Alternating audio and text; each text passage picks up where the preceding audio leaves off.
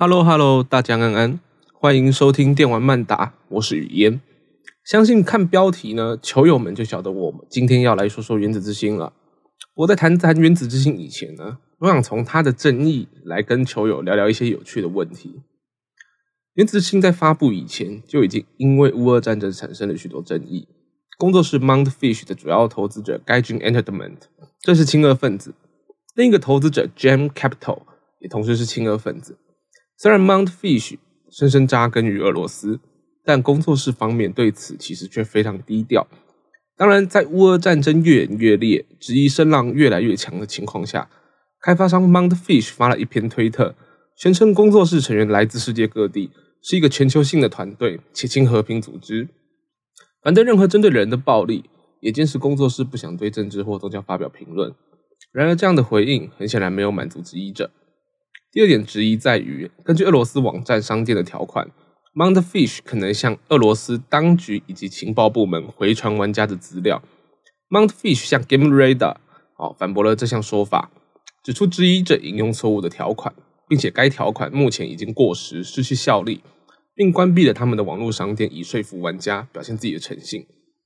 第三点质疑在于，《原子之心》这款游戏有美化苏联的嫌疑。那至于我自己实际玩过一次之后，必须坦白说，这款游戏恐怕没有美化苏联，还狠狠的黑了苏联一把，把苏联形塑成用机器人科技的糖衣包裹威胁出口至各国的恐怖国家。详细剧情的部分，我们下一集会再仔细做讨论。游戏发布后，也有跟乌俄战争比较关无关的争议。例如，游戏中当玩家进入到休息室，休息室内会播放苏联的老动画。其中一个动画，因为其对于非洲原住民的刻板印象，以及针对刻板印象的嘲弄，被一部分人指出《原子之心》的游戏涉嫌歧视非洲原住民以及他们的文化。不过，我认为在《原子之心》的故事时代之中放上这个动画，其实是蛮符合游戏背景的设定的。也同时显示了那个时代对于文化啦、族裔等等的议题的敏感度及尊重都不足。正因如此，我们才能看见出现代对相关议题的意识确确实实的有所提高。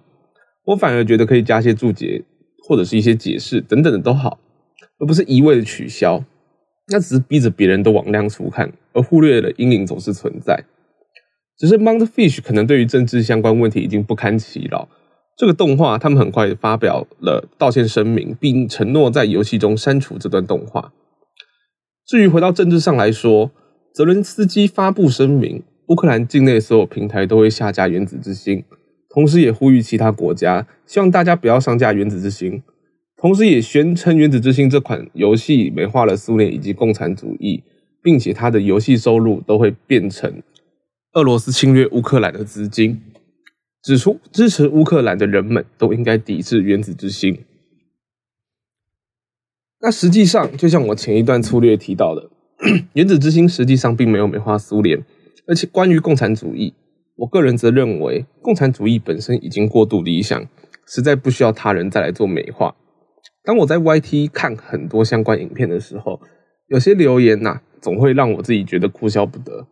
似乎许多人都对美化共产主义这件事情特别有感受哦。只要美化共产主义这件事，哦，就会抽到他们的据点。那些评论不外乎是批评共产党，尤其以中国为主。而我个人却衷心的认为，在我们发表评论之前，不妨先想一想，敌人究竟是共产主义还是集权主义？马克思的思想，用最直接的方式来说，其实就是透过共产这个形式来解放受异化劳动束缚的人们。翻译成白话文啦，其实就是让每个人活得像个人一样。我们常常用来称呼别人，或者是用来自嘲的社畜，其实就是异化劳动的一种表现。人们因为他们的工作变得不像人，像是被工作豢养的牲畜，只为了工作而生。相信有在工作的球友，在日常生活的工作之中，也会偶尔想到自己到底是为了什么努力？为什么要工作的那么辛苦？工作的像只狗一样，结果事实上是狗活的都比自己快乐。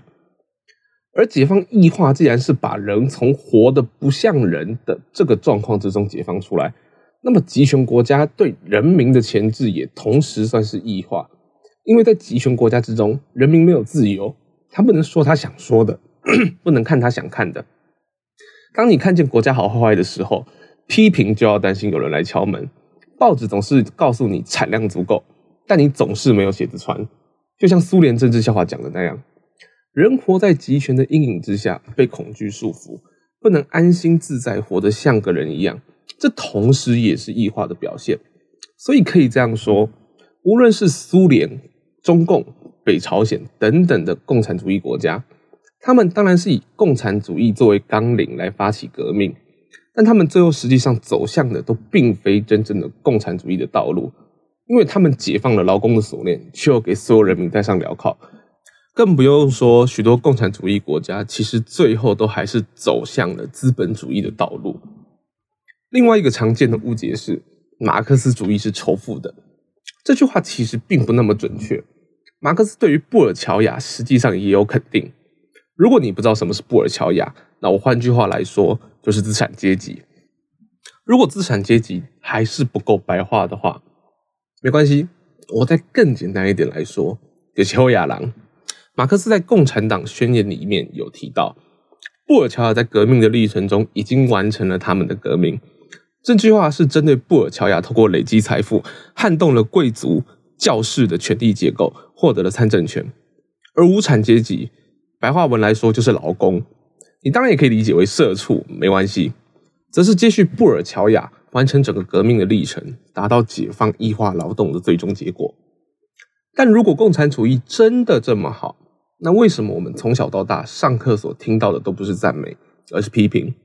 这或许得回到台湾的政治环境来说。由于早期国民政府迁台以后，不断的输出反共、三民主义、统一中国等等的政治思想，加上当时的台湾其实是个集权政体。教育福音这样的政治思想也是正常不过的。那么，我们既然要反共，我们还会把共产这个东西说的多光鲜亮丽吗？自然不会，不然大家都游到对岸去了嘛。再加上有许多老师其实是从戒严时期受教育，甚至是在戒严时期任职至今的。至少八十五年出生的我看见的情况是这样的。好，在我的成长经验之中是没有遇过几个年轻的历史老师，像我这样的年纪的人。从小也仍旧对反共这样的事情耳濡目染。我简单举个例子，共产主义是个太过理想的思想，它忽略了人类的劣根性。这句话想必球友在求学经历之中或多或少都听过。但这句话其实是对的，只是我们很少听到的是为什么共产主义会这样子，而我们所能知道的共产主义国家为何都走向集权政体。我们用比较人化的方式来说。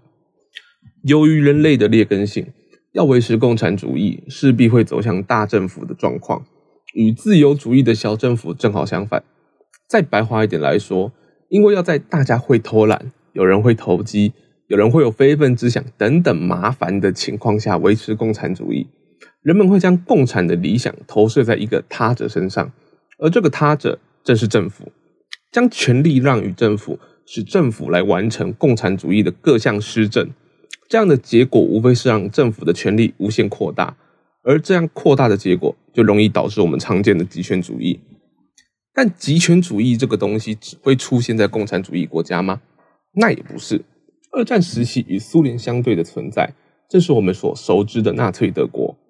希特勒正是透过民主的方式上台，他主张恢复日耳曼人的荣光，撕毁凡尔赛条约，迫害犹太人，让德国人民将复兴德国的荣光。这样子的理想投射在希特勒本人身上，最终走向的结果正是法西斯主义的纳粹德国。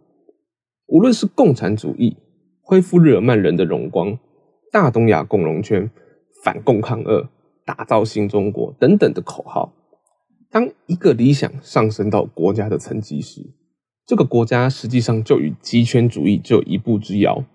然而，极权主义并非只有在共产主义国家中才会诞生。简单的概括来说，任何一个将单一理想上升到国家层面的国家，都极有可能走向极权主义，因为人们会为了这个理想甘愿自负手脚，最终成为国家的工具。当然，说了这么多，只是想要澄清，共产主义实际上真的不等于极权主义。虽然为了达成共产主义，最终的结果往往是走向极权，我也坦白的来说，作为一个相信共产主义理想的人。实际上很希望大家能好好理解这个东西。对我而言，说这些话大概是抛砖引玉吧。但也希望球友不要误会，我本人并不支持极权主义，也不支持纳粹德国或苏联等等极权国家。甚至我可以很坦诚的说，我最喜欢的那些作家几乎都被苏联迫害过。极权主义有多可怕，我在书上已经讲过很多。所以希望以后球友在看到类似争议的时候，可以先停下来想一想，自己该批判到底是什么玩意儿。好啦，那我们今天的节目就到这边哦。不好意思，这一集节目变得真的很像上课，但这个节目本来就会讲比较深的东西。好啦，感谢大家收听电玩漫打。如果你喜欢我们的节目，不要忘了帮一起打高尔夫球按个赞、订阅、分享、喜欢。这里是语言，我们下一期再见，拜拜。